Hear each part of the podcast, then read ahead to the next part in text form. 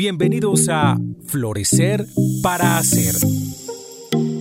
El podcast para líderes que hacen gestión con propósito. Un espacio con ideas e invitados que te ayudarán a balancear tu bienestar con tu productividad.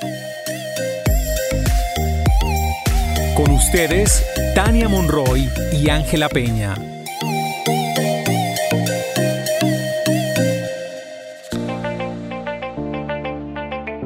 Bienvenidos, bienvenidas a otro episodio de Florecer para Hacer. Hoy con Tania vamos a conversar sobre liderar para el bienestar. Y esta conversación y este tema surge, por supuesto, de todo lo que ha pasado en la pandemia y cómo estamos liderando a los equipos de trabajo, cómo estamos liderando las organizaciones y los retos a los que nos enfrentamos, porque hay cosas que en el liderazgo ya no funcionan como funcionaban antes. Entonces queremos conversar sobre eso en nuestro podcast de hoy.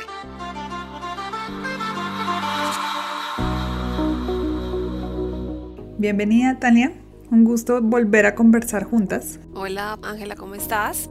Un placer también estar aquí y bueno, conversar de temas muy importantes. ¿Cómo vas? Bien.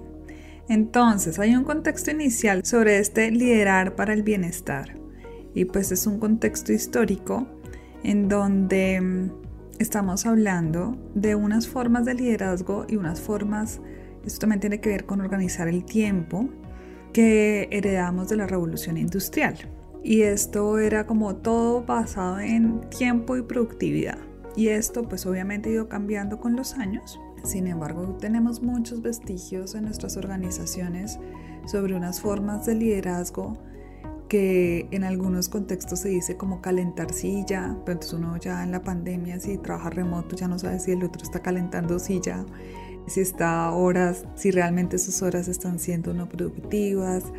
Bueno, hay una serie de cosas que nos cambian totalmente las formas, los vestigios que teníamos todavía de ese tipo de liderazgos de revolución industrial. Tania, tú que estás operando realmente cuando estás en una organización y eso es como parte de lo que ustedes en el grupo de Vidagua venían trabajando distinto, porque ustedes están en lo virtual mucho antes de que empezara la pandemia. Entonces yo creo que ustedes tienen una experiencia como grupo de Vidagua de estos cambios de paradigma. Cuenta un poco esto, cómo ha sido este cambio para el grupo de Vidagua para seguir conversando sobre estos cambios que implica el liderar desde el bienestar en términos de una mentalidad de líder y en términos de cosas prácticas, como de hábitos y métodos distintos. ¿Cuál ha sido la experiencia para ti? Bueno, yo te quería contar y cuando me estabas haciendo la pregunta pensaba, bueno, ¿por dónde arrancar? Porque hemos hecho muchas cosas, pero básicamente, por ejemplo, una imagen que tengo cuando estás hablando sobre el tema de la revolución industrial es como alguien vigilando y alguien que tiene como que hacer cosas y un supervisor y, va sacando como productos eh, en tiempo y en rapidez. Nosotros aquí cuando nos fuimos, digamos, al tema de teletrabajo o la parte virtual, pues lo empezamos más que todo por un tema de, de bienestar del personal, porque nos dábamos cuenta que las personas que habían empezado a hacer prácticas, porque digamos, esto no empezó como que todos de un momento a otro empezamos el mundo virtual, sino que fue uno a uno. Entonces una persona probó, otra persona probó, empezábamos a ver que necesitábamos organizar más cosas, necesitamos tener más información en la nube para que fuera fácil hacer lo que teníamos que hacer. Entonces fue un proceso de pasar de un lado al otro.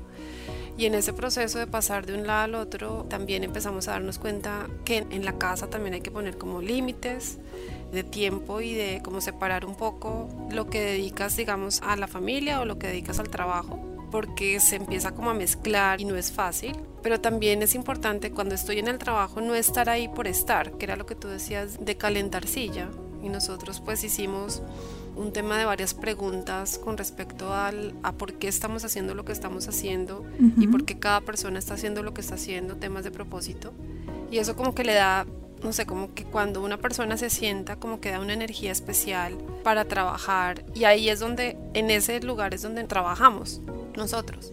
Obviamente también poniéndole tiempo para cada cosa, usamos todo el tema de las agendas, pues porque también necesitamos un tiempo para hacer cada cosa pero la presencia, buscamos mucho que tengamos temas de presencia cuando estamos trabajando en equipo, que trabajemos juntos de verdad en equipo y no que haya una persona que trabaja muy rápido y los demás como que van ahí detrás, no, sino que en equipo trabajemos. Eso a veces no es tan rápido, pero pues es mucho más fructífero cuando va el equipo completo. Y bueno, hemos ido ahí como en ese proceso. Y en ese sentido, Tania, ¿a ustedes qué les ha implicado en términos de liderazgo? O sea, ¿qué ha sido el cambio hoy en términos del liderazgo? ¿Tú qué crees que ha sido eso para que puedan trabajar de esa manera que no solo tiene que ver con lo virtual, no solo tiene que ver con estas condiciones nuevas de moverse uno a la virtualidad, creo que también tiene que ver con operar ya no desde los paradigmas antiguos donde tú bien lo dijiste, hay una vigilancia, hay un exceso de control, hay un énfasis en la productividad a toda costa, lo que descuida también el bienestar. Y de acuerdo con quienes son ustedes, hay una tendencia, un interés, un propósito en cuidar ese equilibrio entre el bienestar y la productividad. Tú como líder, por ejemplo, ¿qué has tenido que hacer distinto para que eso sea posible? Por ejemplo, nosotros funcionamos con el tiempo destinado para el trabajo. Entonces tenemos una agenda que la compartimos entre todos, pues somos un grupo de 21 personas, entonces no es un grupo grande y no nos salimos de, digamos, de esos espacios en los que vamos a trabajar, porque entendemos que se necesitan los, los dos espacios para poder, digamos, dedicarle tiempo tanto a la familia como al trabajo. Entonces, por ejemplo, en esa parte de trabajar en tiempos es una cosa importante. Otra cosa que fomentamos mucho es el tema de la atención plena y trabajar en presencia, o sea, trabajar estando presente. Eso suena, les parece obvio, ¿no? Pero pues uno muchas veces se mete en una reunión y la mitad de la gente está en otra cosa y la cabeza de la gente está en otra cosa, la energía de la gente está en otra cosa. Y aquí pues cuando estamos trabajando en equipo buscamos que de verdad haya presencia, como que de verdad le pongamos como la atención a aquello que estamos, ese reto laboral, por así decirlo. Y eso es como todos en una energía específica, como un enfoque específico para que la cosa salga. Eso, por ejemplo, contribuye mucho. Yo siento que aquí también en Grupo Vidagua hay mucha autenticidad. Entonces, cada persona tiene su, su, manera de ser, pues como todos, pero aquí la gente puede ser como es. Entonces yo creo que ese tema de, de autenticidad y de libertad de ser, aquí se vive mucho, porque no creemos en ese tema de modelar para que todos seamos así, sino, no sé, como que tenemos ciertos hábitos, prácticas de enfocarnos, pero cada persona tiene como su, no sé, como su sello en el mundo y nos parece bien. Obviamente, cuando hay cosas de la prisa, hay hábitos y personalidades que funcionan más fácil, entonces, bueno, también uno va ahí como encontrando el camino, pero creo que hay una libertad de ser también. Florecer para Hacer es una presentación de Grupo Vidagua, manejo inteligente de los sistemas de gestión y de armonía, bienestar y descubrimiento de tu propósito personal y organizacional. Nosotras nos conocimos cuando tú estabas buscando tu propósito de vida y después trabajamos juntas en el propósito organizacional de Vidagua. Y fue ahí donde empezamos a hacer un trabajo colectivo. Y hay un autor que habla de la importancia, que se llama Dan Pink, de que hay tres cosas que han cambiado de la revolución industrial ahora a la revolución del conocimiento, que son importantes tener en cuenta en las motivaciones de las personas a la hora de ver qué es aquello que los motiva. Entonces, una de esas tiene que ver con maestría, es decir, que las personas quieren aprender a desarrollarse, a evolucionar en la organización. La otra tiene que ver con autonomía, que es la capacidad que tengo de tomar mis propias decisiones y de generar como un criterio propio. Y la otra tiene que ver con propósito. Y ustedes finalmente se fueron por propósito. Son estas tres, hay varias investigaciones, pues especialmente en los Estados Unidos, que hablan que la motivación para un ser humano está en una organización la gente siempre ha pensado, digamos que tradicionalmente dice, ah, el sueldo. Y se piensa que están las primeras. En realidad está como de novena.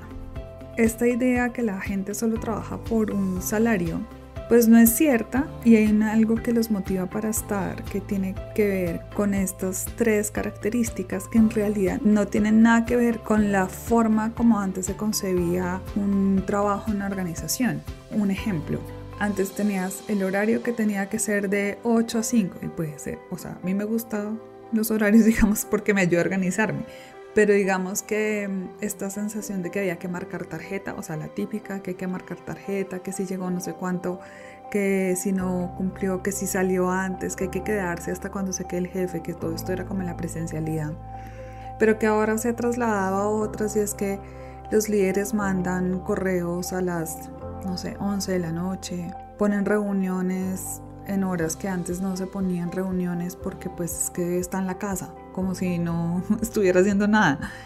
Como todas estas cosas que están pasando en esta nueva realidad hace que esas viejas prácticas cobren nuevas formas en la virtualidad y que en realidad la gente no esté renovando su manera de pensar porque tiene que ver con mentalidad y entender que hay otras cosas que motivan a los seres humanos. Una de las que ustedes eligieron fue esta de propósito y es que la gente se alineara, digamos, su propósito con la organización y entendiera que esas dos cosas pueden ir en la mano y que si no le iba de la mano, pues ese no era su lugar, pero que desde ahí fuera uno de los pilares para poder crecer en esta nueva lógica de una organización. Creo que otra de las cosas es empezar a ver al otro como un ser humano, que es parte de lo que tú estabas hablando, que se ve la autenticidad, se deja ver la autenticidad y no como un objeto de producción. Cuando un líder empieza a mandar mensajes a horas inusitadas o poner reuniones de tal manera que no hay un hueco ni siquiera para ir al baño, esto hace que en realidad estemos pensando que el otro es como de nuestra propiedad para la organización y que no necesita comer, o sea, está en un contexto donde también es importante cuidar de los espacios propios, de la familia, etc. Entonces creo que ver al otro como ser humano y no como simplemente su, voy a decir una cosa muy fuerte, como su peón de producción es importante en esta nueva forma que nos está poniendo la pandemia pensar realmente que lo viejo, como trabajábamos antes, ya no puede ser para seguir progresando. Otra que tú hablabas que tiene que ver mucho con el respeto respeto por el otro, por sus tiempos, por sus contextos, por quién es. Creo que es otro pilar importante de liderar para el bienestar. Y hay algo pues que tú ahí vas diciendo también y es que el liderazgo como que empieza por uno, ¿no? Y de alguna manera creer que de verdad la vida debe ser balanceada entre lo laboral y lo personal empieza desde el líder. O sea, si el líder no tiene eso balanceado, sino que se va mucho hacia el tema del trabajo, pues también se va desbalanceando de ahí para abajo toda la organización. Cambio, cuando ya hay como un balanceo, digamos, en su propia vida, eso como que también le da un respeto hacia abajo, pues porque considera importante que las personas, digamos, puedan tener como un desarrollo y armónico en las dos. Eso creo que también es importante. Claro, Creo que es importantísimo y creo que por eso es que estamos hablando de esto de liderar para el bienestar y es cada quien como líder administra su bienestar. Creo que hemos puesto mucho énfasis en cómo administramos nuestra productividad, pero no nuestro bienestar. Demasiado, diría yo. ¿Cierto? sí, ahora que estábamos hablando fuera de micrófonos, el tema que lo hablábamos como el operar desde el triunfador compulsivo. Y es que desde siempre, o sea, nos educan, es saca buenas notas, pasa bien las cosas, si tú llegas a determinada tiempo, entonces puedes obtener tal cosa, si tú llegas a determinado puntaje, pasan tales otras cosas, te puedes ganar la medalla, te puedes, entonces como que estás orientado a que a la medalla, al tiempo, al puntaje, todo el tiempo, o estamos orientados ahí, que no nos damos cuenta que estamos como condicionados a llegar allá. Cuando logras llegar a cosas porque tienes talentos y porque puedes llegar rápidamente a conseguir el puntaje, el tiempo, eh, la rapidez, eh, puedes caer como en la triunfadora compulsiva, ¿no? Uy, ya lo logré, Y, y la sensación de triunfar y de tener una meta y de alcanzar una meta es chévere. El tema es seguir y seguir ahí, triunfando y sigamos y siguiente y siguiente y siguiente. Mm. Que puedes quedarte como en esa energía y no parar nunca. O sea, que no puedes como descansar. Y a veces también implica como parar y, y no hacer. Esa energía de estar en la productividad excesiva, porque así como que venimos condicionados como que nos cuesta salir de ahí, como salir de ese carril y respirar y parar, nos cuesta mucho. Es como si estuviera mal, ¿no? Como si parar tiene una connotación negativa. Sí, porque estábamos como producir, producir y como que no usando el tiempo para producir se ve como que no, tienes es que sacar un producto, llegar a un puntaje, optimizar el tiempo, no sé, tienes que mostrar resultado por algo. Pero el parar pues tiene muchos beneficios, la perspectiva, reflexionar, darte cuenta si estás haciendo las cosas por donde eso, estás como un carrito loco andando, pero pues a veces es, oye, párate aquí, mira, observa. De pronto estás como caminando, pero no vas para donde es, sino vas en camino diferente al que, al que de pronto es el que quieres ir. Pero a veces nos cuesta parar, reflexionar, tomar perspectiva. Por lo que dices tú, está mal, parece que está mal o creemos que está mal, Mm. más que estar mal. Claro, y cuando está en esa energía de triunfador o triunfadora compulsiva, claramente estamos en un desequilibrio y el bienestar incluye el equilibrio, ¿no? Lo que pasa es que como lo calificamos mal, esto de parar, entonces no creemos que estamos desequilibrados hasta que el estrés nos come, nos enfermamos, hasta que ya estamos tan cansados que mm, cada vez nos quedamos con menos gasolina, con menos energía para el día, nos volvemos irritables. Entonces creo que todo esto es como todo en su justa medida, ¿no? Y ese bienestar implica, y liderar para el bienestar implica aprender a liderar en un equilibrio y en un sentido de cuidado, cómo nos cuidamos y cómo cuidamos al otro, cómo aprendemos a cuidarnos mutuamente también.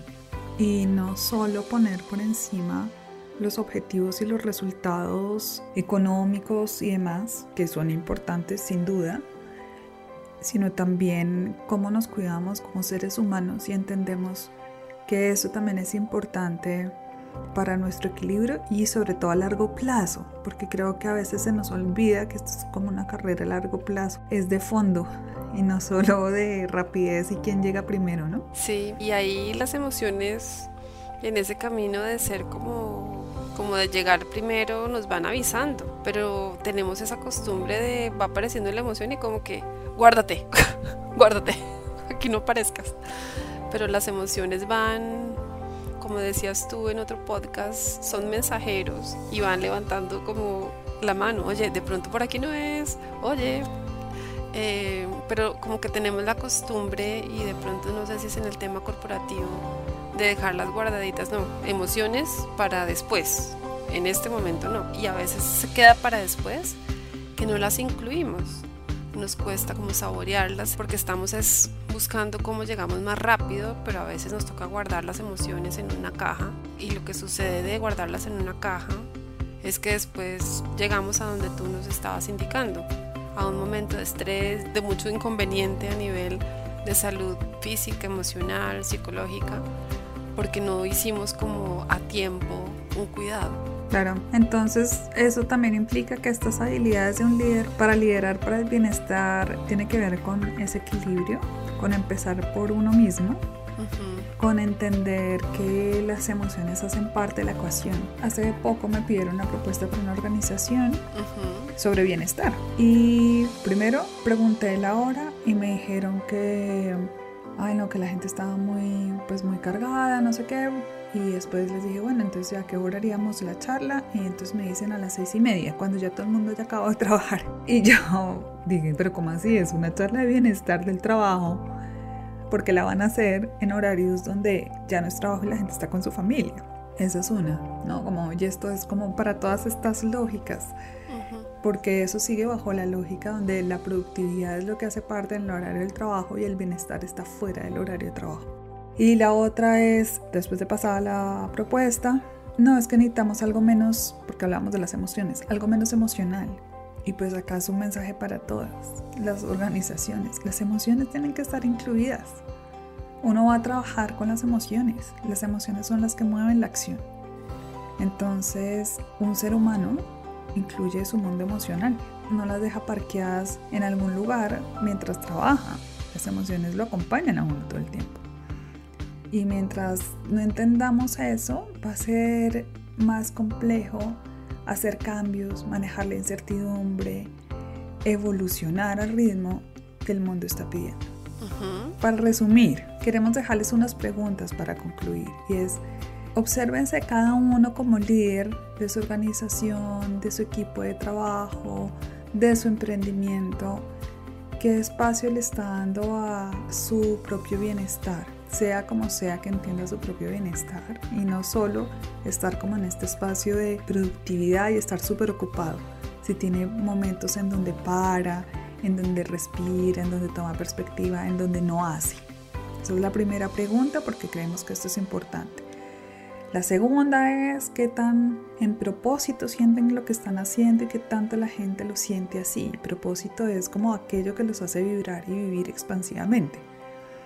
Eh, entonces piénsense. Lo otro es que tanto están en este momento en un triunfador o triunfadora compulsiva.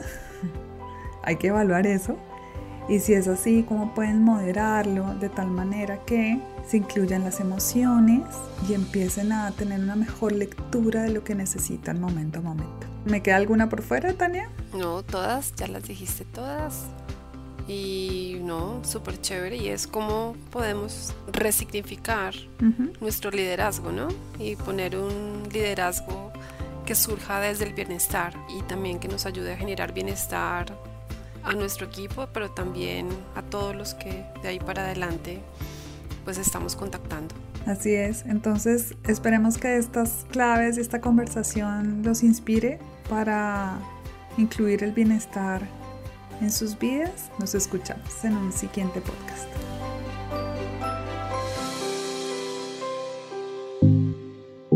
Hasta este momento, Florecer para Hacer. El podcast para profesionales que hacen gestión con propósito. Un espacio con ideas e invitados que te ayudarán a balancear tu bienestar y tu productividad.